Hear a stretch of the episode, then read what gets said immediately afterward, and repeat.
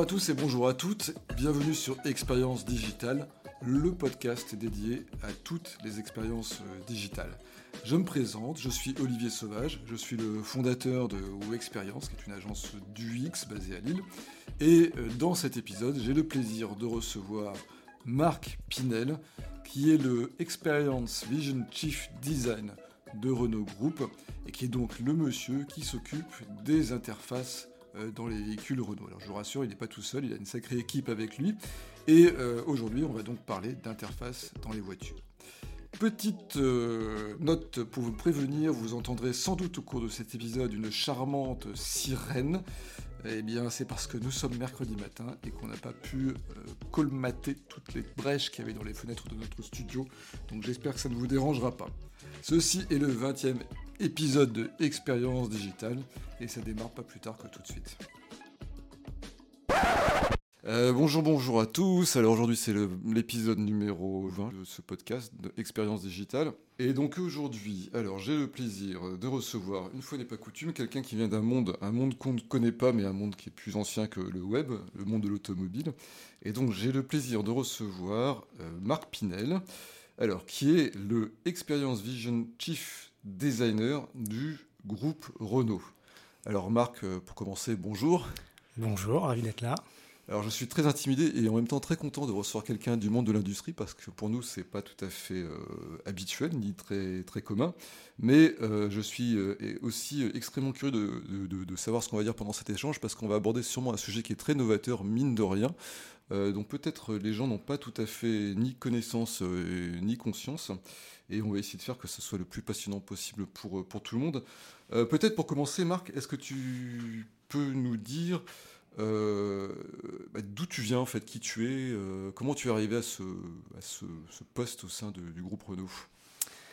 Alors moi, j'ai une formation plutôt classique de designer industriel. Je suis sorti des, arts décoratifs de Paris en 1995, donc à une époque où on ne parlait pas du tout du X, d'expérience, tous ces mots n'existaient pas. J'avais fait un post-diplôme aux Arts Déco en images de synthèse pour apprendre les outils 3D qui aussi à l'époque n'étaient pas forcément très répandus. Et j'avais euh, comme euh, ambition de travailler dans le monde du design, euh, mais trouver une, entreprise qui travaille dans le design avec ces outils 3D. Donc c'est comme ça que je suis arrivé chez Renault. Donc en fait j'ai fait toute ma carrière chez Renault entre 95 et aujourd'hui.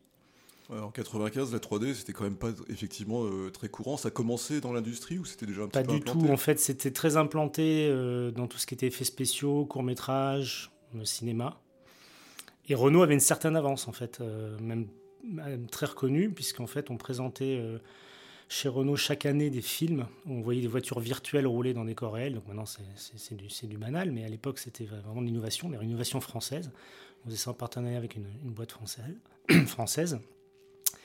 Euh, et, on gagnait chaque année des prix à, un salon qui n'existe plus aujourd'hui, qui s'appelait Imagina à Monaco, dans le domaine de la simulation. D'accord, alors tu as fait, en gros, si j'ai bien compris, toute ta carrière chez, chez Renault Exactement. Donc un vieux de la vieille de chez Renault, du coup. C'est l'avantage des, des, grandes entreprises. C'est-à-dire qu'en fait, on peut. À chaque fois que j'ai voulu. C'est ce que j'aime dire à, à, mon chef régulièrement. Ça fait 25 ans que je suis chez Renault et ça fait 20 ans que je suis en veille pour partir. C'est-à-dire qu'à chaque fois que j'ai eu envie de partir, euh, on me propose un nouveau poste, euh, une nouvelle mission. Et, c'est vrai que j'ai mis en place quelque chose d'assez intéressant qui m'a permis de rester jusqu'à aujourd'hui. Et ben justement, c'est de, ça qu'on va parler, puisque maintenant, on va pouvoir essayer de comprendre ce que veut dire, euh, ce que recouvre le terme Experience Vision Chief Designer, parce que a priori, c'est dit comme ça, on ne sait pas ce que c'est. mais obscur. c'est un peu obscur, mais on va le savoir. Donc, euh, et on va savoir aussi pourquoi on va parler du X, parce que le lien va être fait euh, très rapidement entre les deux. Donc c'est quoi du coup expérience Vision Chief Designer? Alors, c'est un peu la fin d'un parcours, hein, si je puis dire, le début d'un nouveau, mais c'est euh, travailler sur l'expérience utilisateur. Donc c'est vraiment le cœur de, notre, travail, c'est vraiment s'intéresser aux nouvelles habitudes de nos, clients, de nos utilisateurs de voitures, pour leur proposer des véhicules et des intérieurs de véhicules principalement qui correspondent euh, à leurs nouvelles habitudes et aux changements technologiques euh, qui, sont en train d'arriver avec l'arrivée du smartphone, etc. Là, je le fais un peu court, mais c'est ça. Oui, parce que, alors il faut quand même maintenant qu'on le dise, mais je pense que tout le monde est au courant. Euh, on, a vu petit à petit arriver dans les, dans les, dans, les voitures je ne sais pas si c'est Tesla qui a initié le mouvement, mais en tout cas, on a vu arriver dans les, dans les voitures des écrans. alors, moi, je ne m'y connais pas tellement, mais LCD ou à LED, ou en tout cas des écrans tactiles interactifs. Mmh. C'était peut-être pas nouveau, mais clairement, aujourd'hui je crois qu'on a de moins en moins de voitures qui sortent avec des tableaux de bord sans un écran digital. Je pense qu'il n'y en a plus. C'est-à-dire enfin, aujourd'hui, encore quelques voitures dans, les marques d'entrée de gamme comme Dacia ou, Kia, des choses comme ça, qui ont encore des, compteurs traditionnels, mais, mais c'est la fin. C'est-à-dire que les futures générations sont, toutes euh, euh, avec des écrans digitaux. D'accord, ça veut dire que dans les années qui viennent, avec en plus l'avènement des, véhicules euh, électriques, on a déjà les hybrides, mais on aura les électriques, on peut imaginer que demain on aura.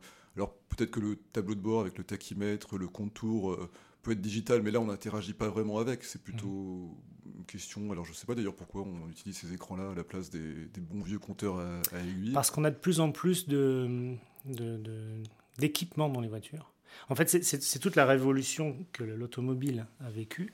Il y a plusieurs révolutions. La révolution euh, structurelle de la voiture, c'est-à-dire que pendant, entre, enfin, depuis l'invention de la voiture jusque, on va dire, dans les années 80, fin des années 80, début des années 90, la voiture a très peu évolué. Alors, techniquement, il y a beaucoup d'améliorations, mais euh, structurellement, elle a très peu évolué. Et au niveau du cockpit, à partir des années 80, avec l'arrivée de l'électronique, on commence à avoir beaucoup, beaucoup de capteurs dans la voiture, beaucoup d'éléments électroniques qui, ont besoin de communiquer avec l'utilisateur, mmh. donc de retransmettre des informations, et l'utilisateur a besoin d'interagir et de prendre des décisions sur un certain nombre de choses. donc c'est pour ça que dans la fin des années 90, on a vu des voitures avec de plus en plus de boutons, de plus en plus de cadrans. Si vous regardez les, voitures allemandes, qui étaient des voitures très équipées, dans la fin des années 90, c'est presque des cockpits d'avion. Et donc là, on commence à avoir un problème sur la partie usage, parce qu'effectivement, un, bouton, un bouton de fonction, quand vous avez 50 euh, ou 100 fonctions dans, dans, le cockpit, ça commence à être problématique. Ça commence à faire des tableaux de bord avec vraiment des... Enfin des ça devient ressembler un peu des cockpits d'avion presque. Voilà, c'est ce que je, c'est souvent l'analogie qu'on fait. et, et, et il ne faut pas oublier que notre utilisateur, contrairement au monde du web ou de l'application, euh, il conduit. Mhm. Il met sa vie en danger et donc euh, il faut vraiment euh, proposer des interfaces qui lui permettent de faire ce dont il, est, là pour le, mieux possible. Mhm. Je pense qu'on va parler, on, va en parler de ça de la sécurité parce qu'effectivement ça, change un peu tout, on va dire, dans la conception d'interface, j'imagine. Euh, pour en revenir euh, donc à nos, fameux écrans, alors moi le, la chose qui m'a plus surpris ces dernières années, c'était l'arrivée du, grand écran central. C'est Tesla qui a fait ça. Alors je ne sais pas si c'était les premiers à l'avoir fait, mais ils ont vraiment installé cette espèce d'immense tablette en plein milieu du cockpit. Euh, j'ai jamais pu tester l'interface, alors je suppose que parmi les gens qui nous écoutent, il y aura peut-être des gens qui ont des, qui ont des Tesla et qui connaissent, mais moi, a priori, j'avais trouvé ça, d'après les photos que j'en ai vues, j'avais trouvé ça extrêmement complexe. Et puis j'avais l'impression qu'ils avaient voulu mettre vraiment toutes les fonctionnalités euh, possibles et imaginables, tous les réglages possibles et imaginables. Euh, alors, déjà, juste une question comme ça. Toi, tu t'en penses quoi déjà du, sans dire du mal de Tesla, peut-être, mais euh, alors déjà, as un retour là-dessus déjà, Moi, je, serais très, je suis très curieux. Hein, Tesla n'a pas été les, les, les premiers. D'accord. Les écrans sont arrivés au début des années 2000, à peu près, avec l'arrivée du GPS. En fait, la deuxième, la deuxième changement dans le monde automobile, ça a été la connectivité. L'arrivée des écrans simultanés avec la connexion, la connectivité qui, qui est arrivée avec le téléphone d'abord, puis le smartphone qui a démultiplié. Euh. Mais les, premiers écrans, euh, on ne parlait pas encore vraiment d'écran tactile parce que jusqu'à ce y ait les smartphones en, Tout en 2006 hein, qui est sorti l'iPhone. Tout à fait. En fait, jusque là, c'était encore des, des, écrans avec des boutons, quoi. Avec des joysticks euh, de mm. commande. Et ça, ça, ça, ça a été un grand changement. Et Tesla, en fait, ce qui, ce qui a marqué l'arrivée de Tesla, déjà, c'était un nouvel acteur. Et l'écran, il était, euh, il était 6-7 fois plus grand que le plus grand écran qu'on pouvait trouver chez, chez, le meilleur constructeur euh, du moment. Ouais, parce qu'il correspond à un espèce de grand iPad en fait, hein, c'est ça euh ah, C'est même plus grand que ça, je crois que c'est un 21 pouces. Hein. Ah oui, c'est presque un écran de, télé, on va dire. C'est vraiment immense. Et quand on a vu ça arriver, d'ailleurs, effectivement, dans le monde de l'automobile, on se dit, mais c'est pas une voiture, qu'est-ce qu'ils mmh, font? mmh. Effectivement, les premières générations de Tesla S, les premières générations de soft, ça, c'est une force de Tesla, c'est qu'ils ont pu. Euh, ils ont conçu leur voiture comme un logiciel, donc ils changent les softs euh, très rapidement. Ils font de la mise à jour. Euh, ce, que les constructeurs maintenant font, mais ils avaient beaucoup d'avance sur le domaine, dans le domaine. Donc, ouais, pour répondre à ta question sur ce que je pense de Tesla, pour moi, Tesla, c'est clairement un acteur qui a bousculé beaucoup l'industrie automobile. qu'on regarde de très près. On le cite souvent.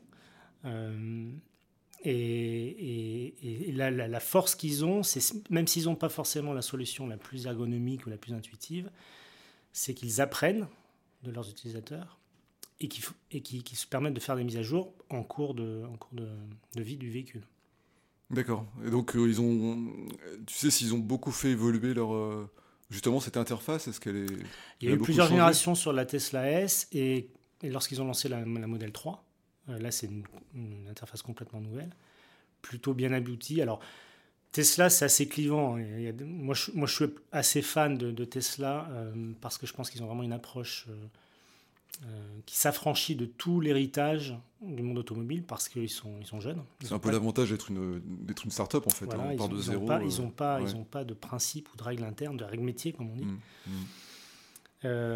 et il y a des personnes qui, voilà, qui n'est puriste, qui vont trouver, trouver, plein de bonnes raisons pourquoi, effectivement, c'est un peu compliqué, il faut passer par l'écran pour faire tout. Mm. Euh, maintenant, il y a des. Il y a des. Il y a des, des fonctionnalités, par exemple, qu'on utilise très peu, qui sont importantes, qu'on très peu. Par exemple, il y a beaucoup de critiques sur le fait que euh, chez Tesla, euh, les, la vitre, pardon, les, réglages de rétroviseur, les réglages de rétroviseur sont cachés au fond d'un menu. Mais en, soi, ce euh, c'est pas très très grave, puisqu'en fait, on ne règle pas ce rétroviseur à chaque fois qu'on monte dans la voiture. Hmm. Et ça permet de, euh, de dépouiller l'intérieur d'un cockpit. Et, c'est ce que je disais tout à l'heure, les cockpits des années 90 étaient très chargés. Et ça, c'est une des, une des stratégies qu'on essaie de pousser chez Renault, ce qu'on appelle le decluttering, qui vient plutôt de l'aménagement intérieur, hmm. ranger les affaires, les trier, les ordonner, les classer. Et c'est d'enlever un petit peu euh, tout ce qui peut provoquer de la fatigue visuelle. Ce qu'on appelle aussi euh, travailler sur la decision fatigue. Et, c'est quoi cette fatigue visuelle? C'est dû à quoi? Au fait qu'il y ait trop de boutons sur le, dans le cockpit un, exemple, un exemple simple euh, que je citais souvent chez Renault pour, pour, pour expliquer ce, ce, problème. Avant même de faire une action, vous regardez un levier de vitesse de boîte automatique euh, d'une voiture classique, vous avez 6 ou 7 possibilités le, P, le R, le N, le D, vous êtes même plus, moins des fois. Mmh, mmh. Vous regardez chez Tesla, vous êtes deux positions. Donc avant même de faire l'action, vous comprenez tout de suite ce qu'il faut faire et vous ne posez pas la question. Mmh, et donc ça, vous êtes plus rapide, plus efficient, euh, moins stressé. Et c'est dans, dans, dans, mon expérience personnelle, quand j'ai essayé la Tesla Model 3 la première fois, c'est ce qui, était, ce qui m'a vraiment marqué. C'est cet esprit euh, finalement euh, cette sensation de te sentir relaxé parce que finalement il y a très peu de choses et on, se concentre sur la route. Il y a peu de choix à faire en fait finalement. Voilà, peu de choix, peu de, peu de, de, distractions. D'accord. On, pourrait penser le contraire justement parce que comme on a un grand écran en plein milieu. C'est ce que j'allais dire. Euh, après, après voilà, euh, on voit bien Elon Musk qui s'affranchit de toutes les règles. Euh, donc, autoriser à jouer du jeu vidéo ou balancer des films dans l'écran, chose mm. qu'on s'interdit de, faire. Mm. Mais en, nominal, effectivement, le, cockpit est plutôt reposant. D'accord. Mais justement, euh, la question qui me vient ensuite, c'est ça, c'est que toi, dans ton, dans ton travail, donc on va y venir après sur la conception des écrans, mais toi, tu abordes bien la question globale du, du cockpit, en fait, c'est ça? Oui, oui D'accord. Donc ça intègre aussi euh, justement toutes les commandes, alors y compris alors, les commandes de conduite, ça, je ne sais pas. Mais tout ce qu'il peut y avoir, euh, comme tu parlais tout à l'heure des réglages des rétroviseurs, ça peut être le chauffage, bah, le réglage des sièges, etc. etc. Donc euh, ça, c'est très intéressant. En fait, ça veut dire que tu abordes la problématique à la fois en tant que concepteur d'interface, comme quelqu'un qui travaille dans le web, mais en plus de ça, toi, tu as tous les, j'allais dire, tous les petits boutons et tous les petits leviers, toutes les petites manettes euh, à gérer, c'est ça? On travaille effectivement sur toute la partie interaction avec l'objet. D'accord. Donc l'écran a pris beaucoup de place et l'écran nous permet de faire beaucoup de choses et l'écran demande beaucoup beaucoup de travail parce que faire un soft dans une voiture, ça prend autant de temps que faire la voiture, c'est-à-dire 4 ans, c'est long. Pour les problèmes de sécurité, pour les problèmes d'intersystème. C'est quoi les problèmes d'intersystème? Vous avez des systèmes qui. Alors, le compteur, par exemple, jusqu'à aujourd'hui, il est traité par un système à part pour éviter, par exemple, des problèmes de hackage, de hacking, des problèmes de, de. Si votre système euh, de multimédia tombe en rade pour une question autre, il faut que la conduite, elle, elle reste là, que la vitesse. Donc, il y a, voilà, il y a, il y a des systèmes, il y a plein, plein de systèmes électroniques qui se parlent dans la voiture. D'accord. Et donc tout ça rend les choses assez compliquées. Il ne faut pas oublier, on est en train de conduire, on met la, vie euh, des personnes dans la voiture euh, en danger si on fait les choses euh, à moitié. Quoi. Tout à fait. Mais alors, en termes d'ergonomie, est-ce qu'on travaille encore sur des problématiques de levier de vitesse, de volant Est-ce que ça, ça, ça, ça, change en ce moment ou pour l'instant on est encore un peu... Parce que l'automobile existe depuis au moins plus de 100 ans. alors ça change toujours un petit peu. par exemple, aujourd'hui, il y a une grosse tendance, comme on est en train de passer sur du électrique de plus en plus, on a de plus en plus de boîtes automatiques. Dans l'électrique, on n'a que ça. Et donc, l'archétype du levier de vitesse est en, train de disparaître. D'accord. On va bientôt, on va bientôt pouvoir. On voit par exemple sur les Alpines, on a des boutons. On commence à avoir des petits switches euh, électriques qui permettent de, passer. Donc l'objet est en train de changer, euh, mais c'est pas c'est pas là où il y a le plus, la plus grosse problématique.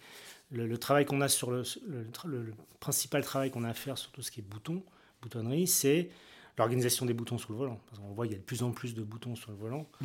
Aujourd'hui, pour les, nous, on a à peu près, euh, je crois, une quinzaine de boutons. Hein, donc, euh, 16, 8 par branche, ce qui est déjà beaucoup.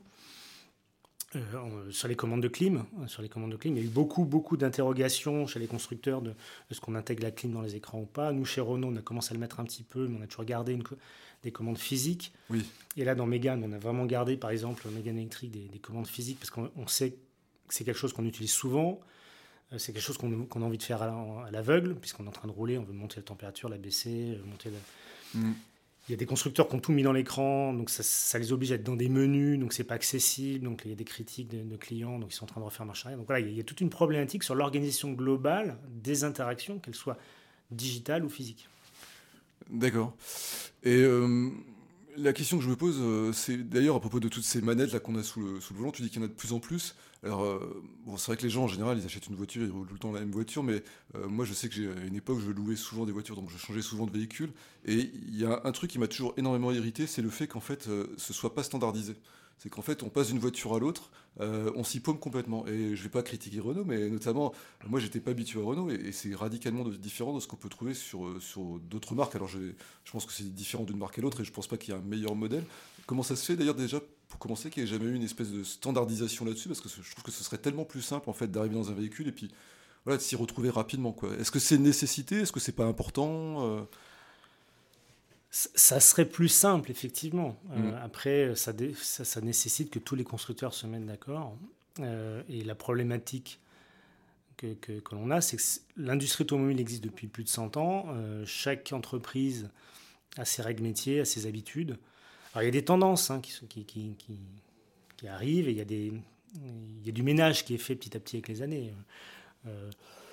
mais globalement, si vous regardez, il y a beaucoup moins de différences aujourd'hui qu'il pouvait y en avoir il y a 10 ans ou encore pire il y a 20 ans. Donc ça a tendance à se, ça, se standardise. En fait, et hein. puis, puis, tout simplement parce qu'on passe tous notre temps à regarder ce que fait le voisin et, s'il y a une meilleure idée chez le voisin, on la prend. Oui, ça c'est normal, c'est un espèce d'effet de la concurrence. Euh. Le, meilleur exemple, c'est sur Mégane par exemple. Euh, une, des, une, des, décisions importantes qu'on a, qu'on a prises.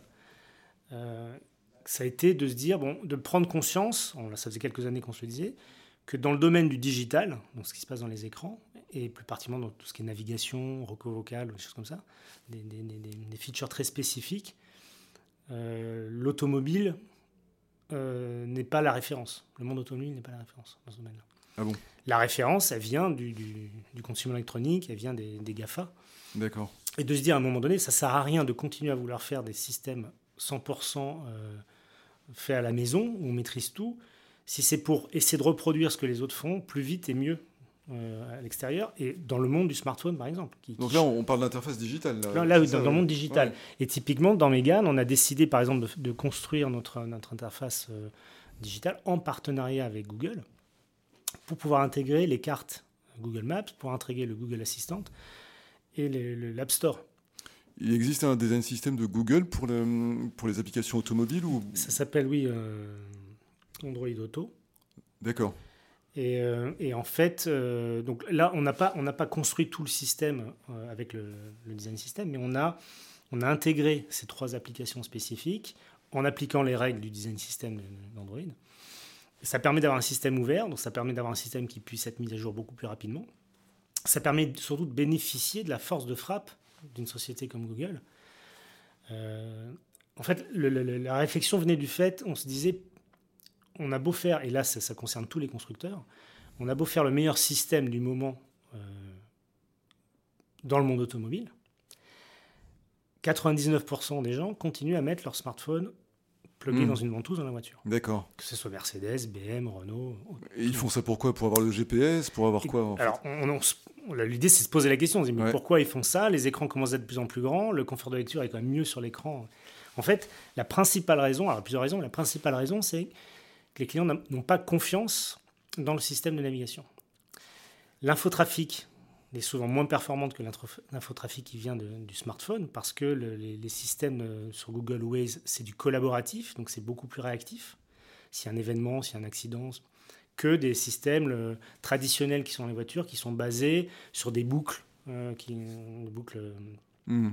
qui, qui viennent enregistrer le passage dans les, dans les, dans les routes, par exemple. Ah oui, d'accord. Ah, je savais pas. Je pensais que c'était basé sur les ondes radio ou je sais Ah, il, y a pas plusieurs, il, y a, il y a plusieurs Plusieurs moyens en mais fait. il Ouais. s'avère que l'infotrafic n'est pas toujours aussi euh, à jour dans, dans les systèmes embarqués, parce que les systèmes évoluent aussi, et parce que, parce que le, le- le- le côté collaboratif que Waze a apporté, qui, qui a vraiment euh, a permis de, de se répandre partout, c'est quelque chose qui marche vraiment bien, qui est très réactif. Et du, et du coup, euh, Waze s'est intégré complètement dans le système euh, des voitures euh, Renault actuelles. en Alors, fait, c'est ça avec, la, avec maintenant qu'on a le, le Avec Play Android, Store, avec le Play Store, il suffit à partir du moment où. Google euh, décidera de mettre le, Waze dans le Play Store, on pourra l'avoir. D'accord.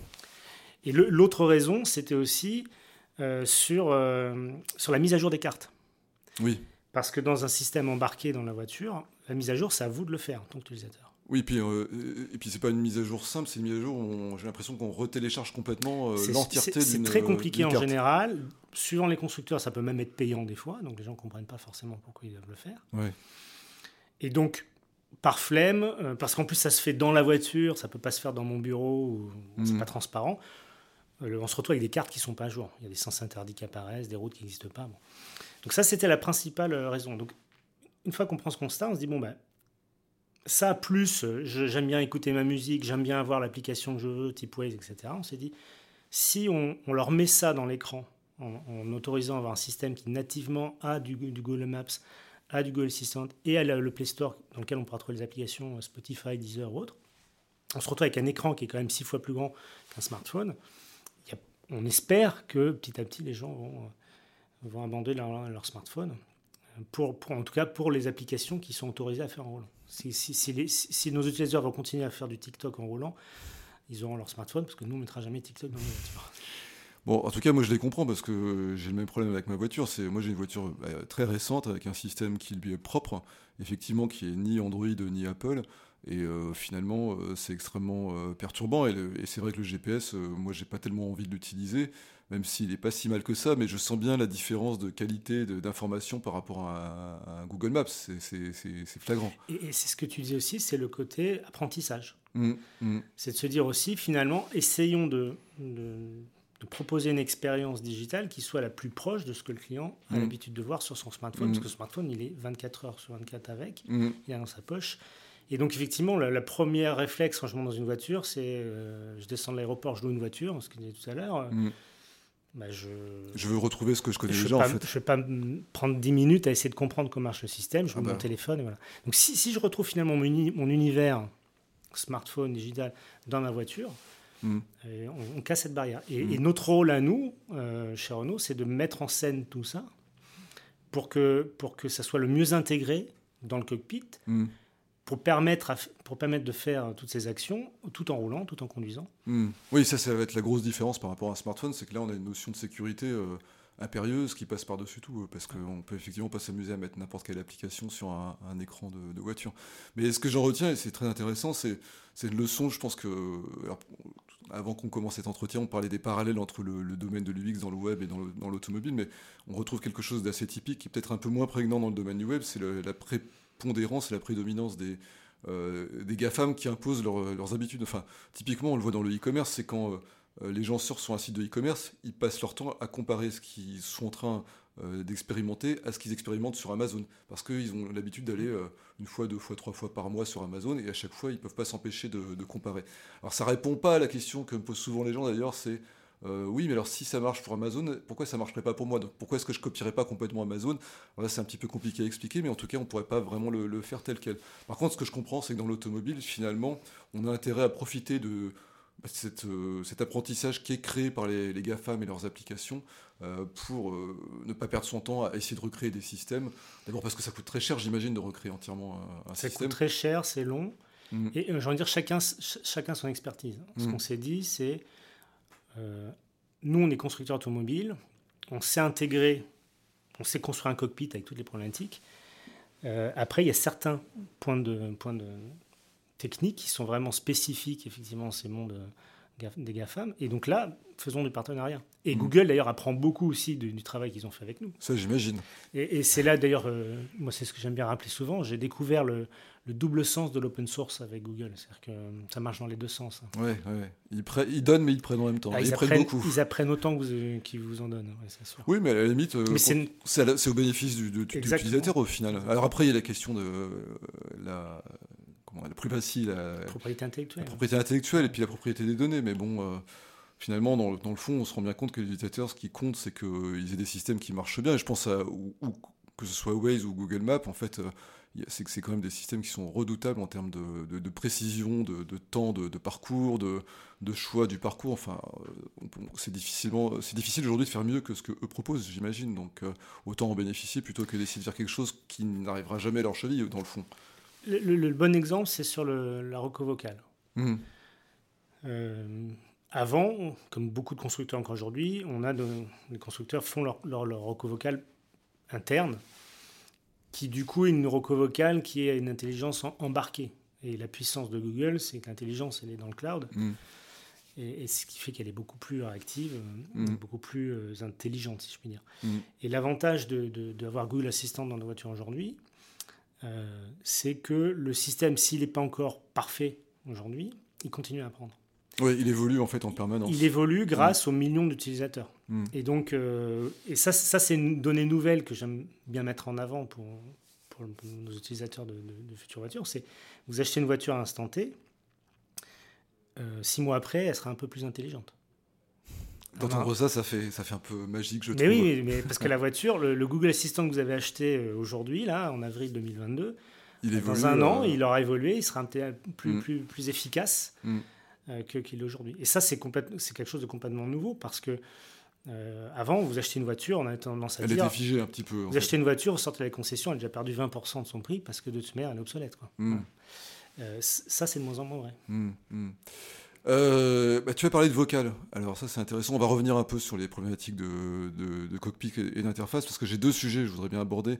Euh, il y a un sujet qui est la, concurrence bouton-écran. Ça, j'aimerais vraiment euh, avoir des éclaircissements là-dessus. Mais on, va commencer à parler du vocal. Euh, bon, tu as déjà dit fort justement qu'effectivement, intégrer un système comme celui de Google ou d'Apple, ça avait un gros avantage puisque le système évolue en permanence et que c'était difficile en tant que constructeur d'arriver à, pouvoir offrir ces, progrès-là permanents aux, utilisateurs. moi, ma question, c'est donc j'imagine que du coup, il y a du vocal aujourd'hui dans les nouvelles interfaces des, Renault. Est-ce que les gens s'en servent vraiment justement? Est-ce que. Euh, alors déjà, est-ce qu'on peut commander sa voiture avec euh, cette interface-là? Quand je dis commander, c'est par exemple mettre les essuie-glaces, monter la température, des, choses comme ça, en plus de commander les applications, euh, qui peuvent être des applications de, loisirs. Est-ce que dans les tests que tu fais, alors je ne sais pas dire si, quel genre de test vous menez, mais est-ce que donc, vous, vous, regardez comment les gens interagissent justement au niveau vocal avec une voiture? Parce que moi, euh, je termine là-dessus, mais je trouve ça très pratique à titre perso. Ma voiture le fait maintenant, et j'avoue que plus je peux m'en servir, plus je m'en sers parce que euh, c'est vrai qu'en termes de sécurité, on se dit on quitte pas les yeux de la route et c'est vraiment euh, génial. Sauf que sur ma voiture, le vocal, c'est le système du constructeur et qu'il n'est pas toujours génial. Alors, beaucoup, beaucoup de questions, mais le, le vocal, c'est quelque chose d'assez clivant. C'est-à-dire que comme c'est quelque chose qu'on utilise tous les jours dans notre interaction avec les autres humains, euh, quand on commence à parler de machine, si ça loupe une fois, on réessaye une deuxième fois. Si ça loupe une deuxième fois, on arrête. On est assez peu. Euh... Ça marche pas, ça marche pas. Oui, on s'énerve tout de suite. Donc pendant très longtemps, les systèmes euh, de reconnaissance vocale dans, dans les voitures avaient un peu ce, biais-là. Euh, là, avec Google, assistant qu'on a dans, dans, dans, Megan et dans Austral, on a franchi un pas. C'est-à-dire qu'aujourd'hui, le, le, système est vraiment performant.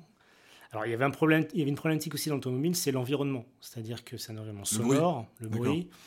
Euh, vous êtes dans un petit habitacle, donc on se rendait compte que techniquement, c'était vraiment compliqué il y a la notion aussi des langues, c'est-à-dire que vous proposez un système de recours vocal, il faut que vous puissiez l'avoir en plusieurs langues. Voilà. Tout ça a fait qu'en mettant Google Assistant, on répond à beaucoup de, beaucoup de ce problème-là. Et dans, nos nouveaux systèmes, des voitures qui sont en train d'arriver, on peut effectivement, alors évidemment, interagir, demander un restaurant, demander un parking à destination, tous les trucs classiques qui sont directement liés avec le multimédia. Mais on peut aussi demander, on a réussi à négocier avec Google, euh, des accès, des, des commandes vocales donc on peut demander à monter la température, on peut demander à changer de mode de conduite, passer en mode sport, passer en mode éco. D'accord. Euh, Donc on commence vraiment à avoir accès au système propre de, la, voiture. Mais j'imagine pas tout, pour des raisons de sécurité. Non, on va pas par exemple dire euh, roule plus vite. Euh, on reste encore maître de ce genre de choses. Mais effectivement, pas mal, je trouve ça. Ralentir, roule plus vite, double. Il y a un certain nombre de commandes, effectivement, qui sont, qui sont accessibles et qui, ont, un sens. Hmm. Il y, a un film, alors c'est marrant parce qu'il est ressorti, là, il a été rediffusé sur LinkedIn il y a 2-3 jours, qui s'appelait Electronic Now, que Renault avait fait en 1983. Ah, date, hein. On va en parler de cette année 83. Euh, moi, je me rappelle, j'étais devant ma télé dans le 20h quand le film a été annoncé en grande pompe comme euh, un événement. Donc c'est avec une R11 qui parlait, etc. Et alors c'est assez marrant de voir parce qu'il y a pas mal d'innovations qui avaient été pressenties à l'époque. Mais il y avait la roco vocale et il y a des choses, on sait que ça sert à rien. Par exemple, la conductrice, l'actrice dans, dans, le film, de, demande à mettre les essuie-glaces. Et, ce genre de choses, on voit bien que finalement, la technologie a pris un autre chemin, heureusement. Mm, mm. Maintenant, il y a des capteurs et les essuie-glaces se mettent tout seuls en route, vous n'avez mm. même pas besoin de le dire. Donc, voilà, le, la roco vocale ne va pas tout remplacer.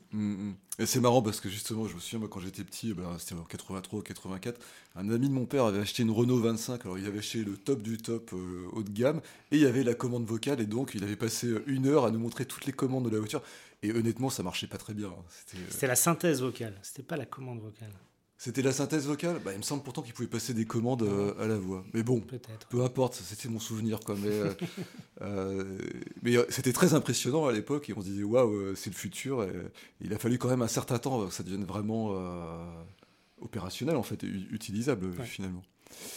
Et, et, donc, est-ce que les gens s'en servent un peu de cette commande vocale ou est-ce qu'il faut les pousser à le faire Moi, je sais que je le fais naturellement parce que je suis très curieux et j'adore toujours tester tous ces trucs-là, mais comme, comme, tu disais, en fait, euh, si on est face à un échec, en fait, très rapidement, on abandonne. En fait, on n'essaie pas de recommencer euh, plusieurs fois. Là, là, je pense que euh, on a un système suffisamment mature aujourd'hui pour que les personnes s'y essayent et, se rendent compte que ça marche plus que ça ne marche pas.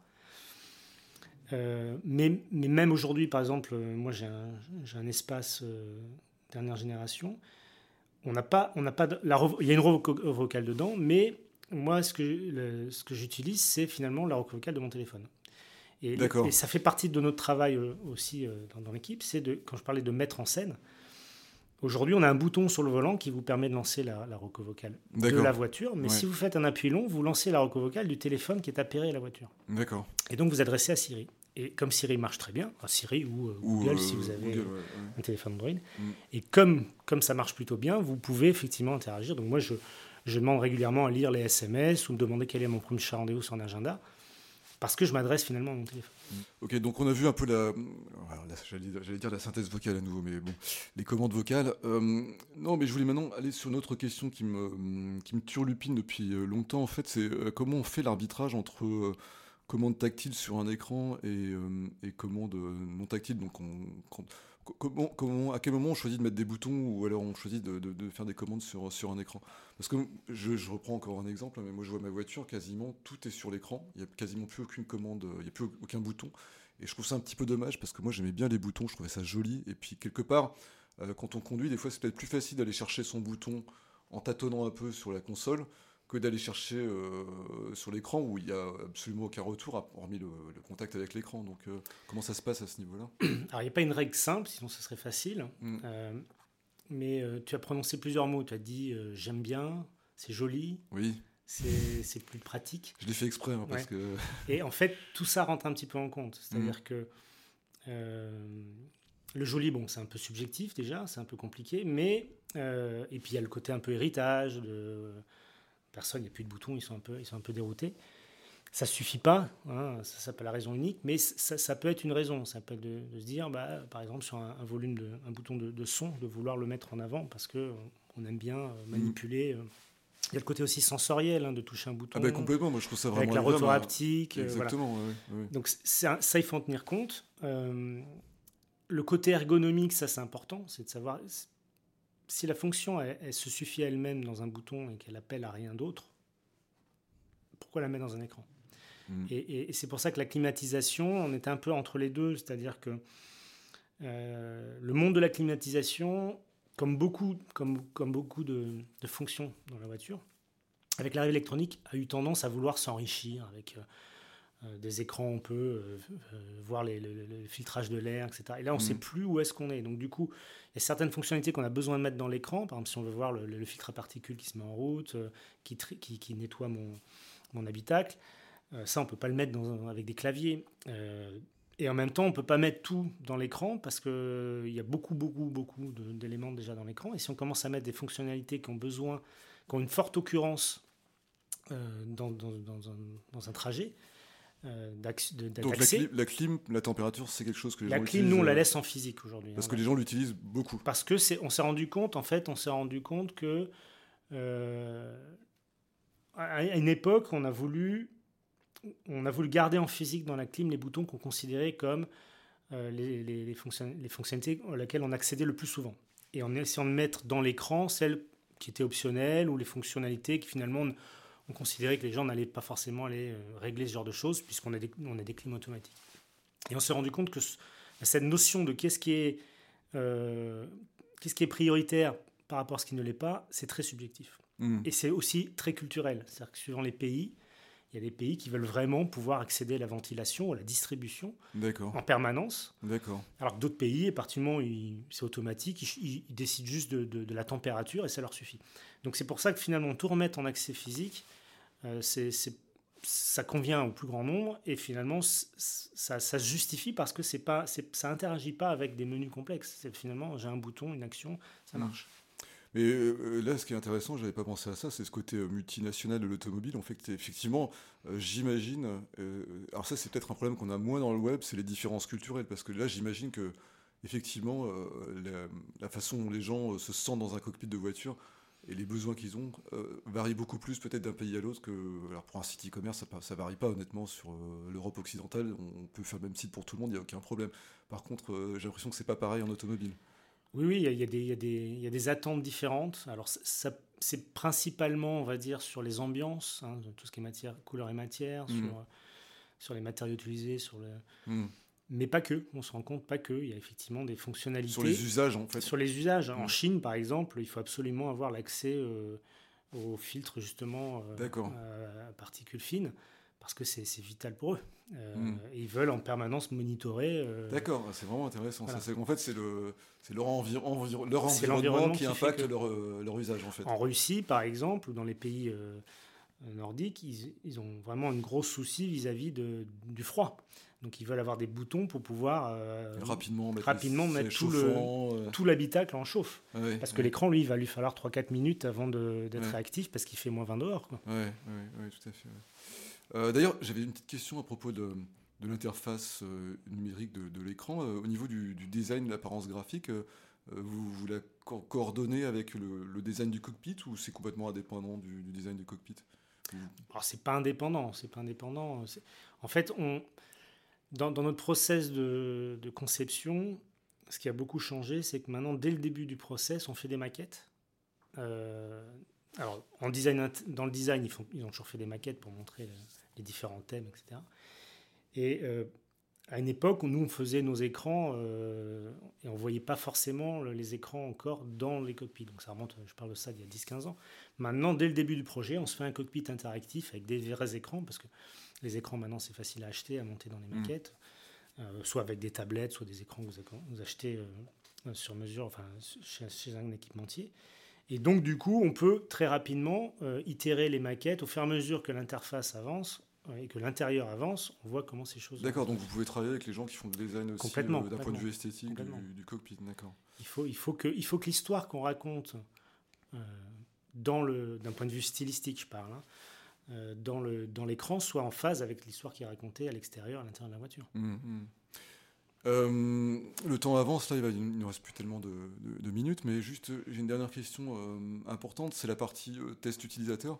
Comment vous, alors comment vous faites en fait Nous, en, web, on fait des tests utilisateurs, on a 12 personnes qui viennent sur un site, on, les regarde faire, et puis on, regarde ce qui va et ce qui ne va pas, et puis de là, ça nous permet de corriger et d'ajuster le tir. Vous, comment ça se passe On a plusieurs phases de test. Alors, tout au début du projet, on a des phases de test internes avec des experts grâce au, cockpit, aux différentes maquettes interactives qu'on fait, ce qui nous permet d'aller très vite dans l'itération. Euh, on s'est rendu compte à quel point on gagnait du temps avec ce genre de choses, parce qu'avant on passait des heures dans, des, réunions, dans celle des réunions avec les différents métiers, euh, marketing, produit, ergonomie, design, avec chacun euh, son point de vue et à essayer de défendre et de. Mmh, je reconnais là aussi une bonne vieille mauvaise habitude du web.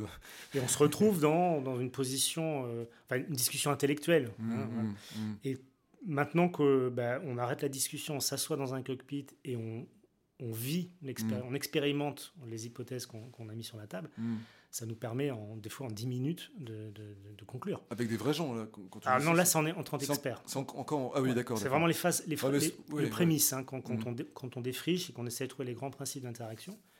Et ensuite, dès, dès, dès qu'on commence à avoir une ou deux hypothèses qui tiennent la route, là, on fait venir des, des, des clients de l'extérieur. Donc, on, sur Megan, par exemple, on a eu trois phases de tests importantes qu'on a organisées avec une boîte extérieure spécialisée dans les tests qu'on brief et euh, voilà, on fait passer euh, un certain nombre de clients pour valider une, une hypothèse ou l'autre, c'est de comprendre les, les, points bloquants et de, et de faire des boucles jusqu'à arriver à un produit qui, qui, nous satisfasse complètement. Et ça, c'est des tests que vous faites en, en conduite ou à l'arrêt? À l'arrêt. À l'arrêt, d'accord. On fait aussi certains tests en conduite, mais c'est plus compliqué. En général, c'est sur des points très spécifiques. Euh, et c'est souvent avec des, un panel d'utilisateurs plutôt, euh, plutôt Renault, qui ne sont pas dans le projet, par exemple. D'accord. Ça permet d'être plus réactif. Et comment vous testez la sécurité, justement? Parce qu'à un moment donné, euh, il faut quand même voir comment les gens se comportent quand ils, quand, quand ils roulent. Donc, on parlait de la climatisation tout à l'heure. moi, je sais que sur ma voiture, les commandes de clim, c'est sur un écran et je suis obligé de quitter les yeux de, de la route. ça aussi. On fait pas mal de tests. Alors, on fait des tests avec des des vrais clients en simulateur aussi. On a beaucoup de simulateurs ah oui, dans le centre de conduite, ce qui permet de voir effectivement si les gens font des écarts, si les gens... Euh, et, vous pouvez faire un prototype entier de, de cockpit de voiture et l'intégrer dans un simulateur Oui, tout à fait. D'accord. Ah oui. On a des cockpits modulables, ce qu'on appelle. Donc, stylistiquement, ils ne ressemblent pas forcément au vrai cockpit. Par mm. contre, tous les éléments d'interaction, le volant, les boutons, les écrans, et leur positionnement sont au bon endroit. D'accord. Et on peut simuler effectivement le, toute la partie interaction, distraction, temps de regard euh, sur la route, temps de regard sur les écrans, sur les commandes. D'accord. Bah écoutez, euh, écoute Marc, on arrive à la fin de, de l'entretien. Euh, c'était vraiment très intéressant. Je pense qu'on aurait pu encore euh, poser d'autres questions. Euh, qu'est-ce qui est le plus passionnant en fait dans ce métier euh, Qu'est-ce qui fait que on a envie d'avancer, de changer les choses Alors, ce qui est, passionnant, c'est que l'automobile doit changer, clairement. on est dans un, dans un monde où l'automobile ne peut plus être ce qu'elle a été pendant, pendant 100 ans. Et qu'on a une opportunité géniale avec, avec toutes ces technos, avec euh, toutes ces possibilités qui nous sont offertes par, par la connectivité, par euh, comprendre ce que, ce que font les utilisateurs. Et, finalement, on a, un, un champ du possible, c'est-à-dire qu'on n'est pas euh, contraint à, refaire à chaque fois la même chose. Mm. Et, c'est ce qui a fait, c'est ce que je disais un peu au début, ce qui a fait que 25 ans après, je suis encore là. Mm. C'est que j'ai l'impression de. Même si on, à chaque fois on redémarre un projet véhicule, l'histoire est différente. Mm. Mais d'ailleurs, juste pour terminer, euh, on n'a pas parlé du tout de, véhicules autonomes. Il y a des projets chez Renault de, véhicules autonomes, enfin de, oui, oui, système de conduite comme ça? le, véhicule autonome reste un projet. Euh, Carlos Ghosn avait annoncé ça il y a quelques années. Euh, la grosse problématique de, la voiture autonome, c'est pas finalement la technologie maintenant, c'est plus le législatif, mmh, mmh. l'infrastructure qui va avec, mmh. le légal. Donc bon, ça avance, mais ça, ça viendra sans doute moins vite que prévu. On va passer par des phases de, de voitures autonomes, semi-autonomes ou sur des phases de, des portions de route euh, type autoroute, mm. choses comme ça, mais c'est en train d'arriver, c'est sûr. Et quel impact ça peut avoir sur ton métier? Tu travailles déjà sur des projets comme ça ou tu conçois déjà des, oui, on interfaces, a, on a, travaillé il y a quelques années sur un projet euh, Vision justement de voiture, vraiment sur la voiture autonome et en, se posant la question bah, à partir du moment où le client, euh, enfin l'utilisateur, ne, conduit plus sa voiture, euh, on va dire la moitié du temps, si c'est pas plus, quel est l'impact sur le design du cockpit? Mmh, Est-ce qu'on mmh. a besoin de continuer à faire un cockpit comme on le dessine aujourd'hui? Et qu'est-ce qu'on offre aux, occupants, et entre autres aux, non-conducteurs, mmh. comme, euh, comme possibilité lorsqu'il est dans sa voiture? Donc ça promet quand même encore pas mal de boulot dans ce domaine en tout cas. Beaucoup d'innovation, mine de rien. D'innovation et d'évolution. Voilà, c'était donc euh, Marc Pinel, alors qui est, je répète, Experience Vision Chief Designer de Renault Group. Euh, merci beaucoup Marc d'avoir répondu à mes questions. Euh, je voulais aussi en profiter pour remercier Laurent Tricard de la pleine image, il se reconnaîtra, pour nous avoir mis en relation, parce que sans lui, je pense qu'on n'aurait pas pu faire cet entretien. Marc, merci beaucoup encore une fois. Merci à vous. Et puis, j'espère qu'on aura le plaisir de se rencontrer un jour chez, chez Renault, parce que moi, j'aimerais bien voir tout ça en vrai. Avec plaisir. Voilà, ce 20e numéro d'Expérience Digitale est terminé. Merci de, nous avoir écoutés. J'espère que vous avez eu du plaisir à nous entendre et à déblatérer sur les interfaces digitales de, voitures. Euh, plus grande satisfaction, c'est toujours bien sûr que vous n'ayez pas perdu votre temps et que ces partages d'expérience pourront vous apporter à vous et à vos projets de nouvelles, euh, idées. Et bien sûr, si cet épisode vous a plu, vous, pouvez, puis vous avez même le droit euh, de le faire connaître à votre entourage en partageant sur les réseaux sociaux, puisque nous sommes présents à la fois sur Twitter, sur LinkedIn, sur Facebook ou même en le likant simplement sur la plateforme de votre choix. Et euh, bien sûr, au cas où vous en voudriez encore et, au cas où vous voudriez découvrir nos autres épisodes, vous pouvez, tous les retrouver sur notre euh, site à l'adresse wexperience.fr slash podcast avec un S. Voilà, je pense que je vous ai tout dit. Merci encore de nous avoir écoutés et à bientôt pour un prochain épisode de Expérience Digitale.